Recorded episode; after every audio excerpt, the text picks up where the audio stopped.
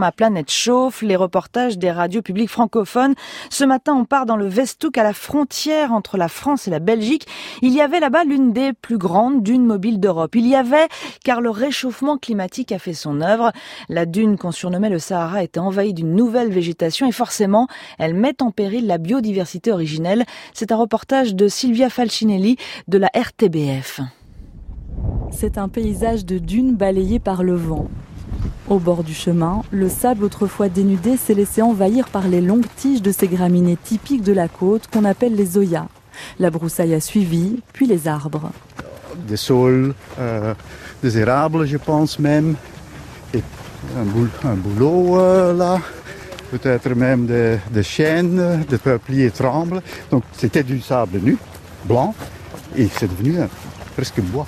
Ça vous étonne vous-même? euh, la rapidité de cette évolution, oui.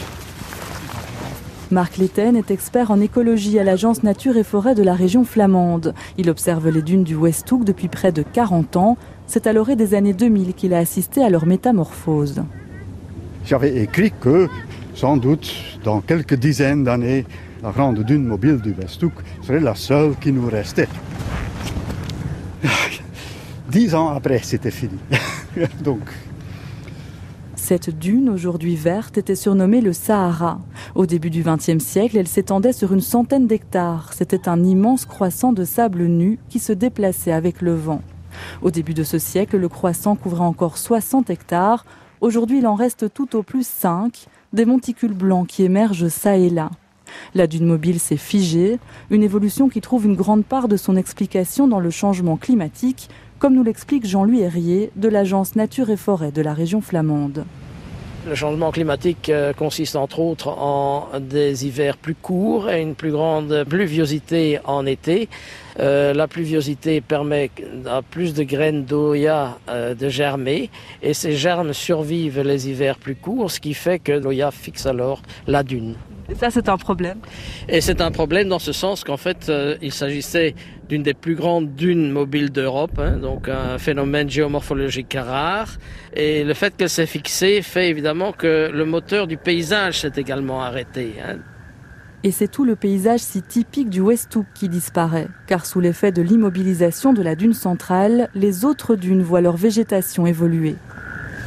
Le vent a comme effet sur euh, cette dune mobile qu'il pulvérisait le sable sur l'entièreté du paysage dunaire environnant, ce qui voulait dire qu'il pulvérisait également le calcaire contenu sous forme de fragments de coquillages, ce qui faisait qu'il enrichissait les sols euh, en calcaire. Un sol moins calcaire, ça veut dire par exemple moins de rosiers pimprenelles. Désormais, les buissons épineux des argousiers sont partout et de nouvelles variétés de fleurs se font une place, comme les petites potentilles jaunes ou plus loin des orchidées mauves. Marc Léten.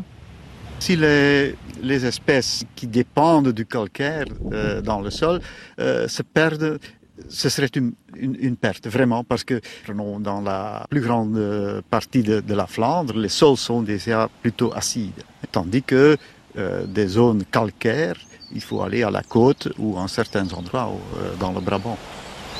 Pour restaurer la biodiversité originelle des dunes du Westhoek, il faut rendre à la dune centrale la possibilité de bouger et donc la remettre en partie à nu.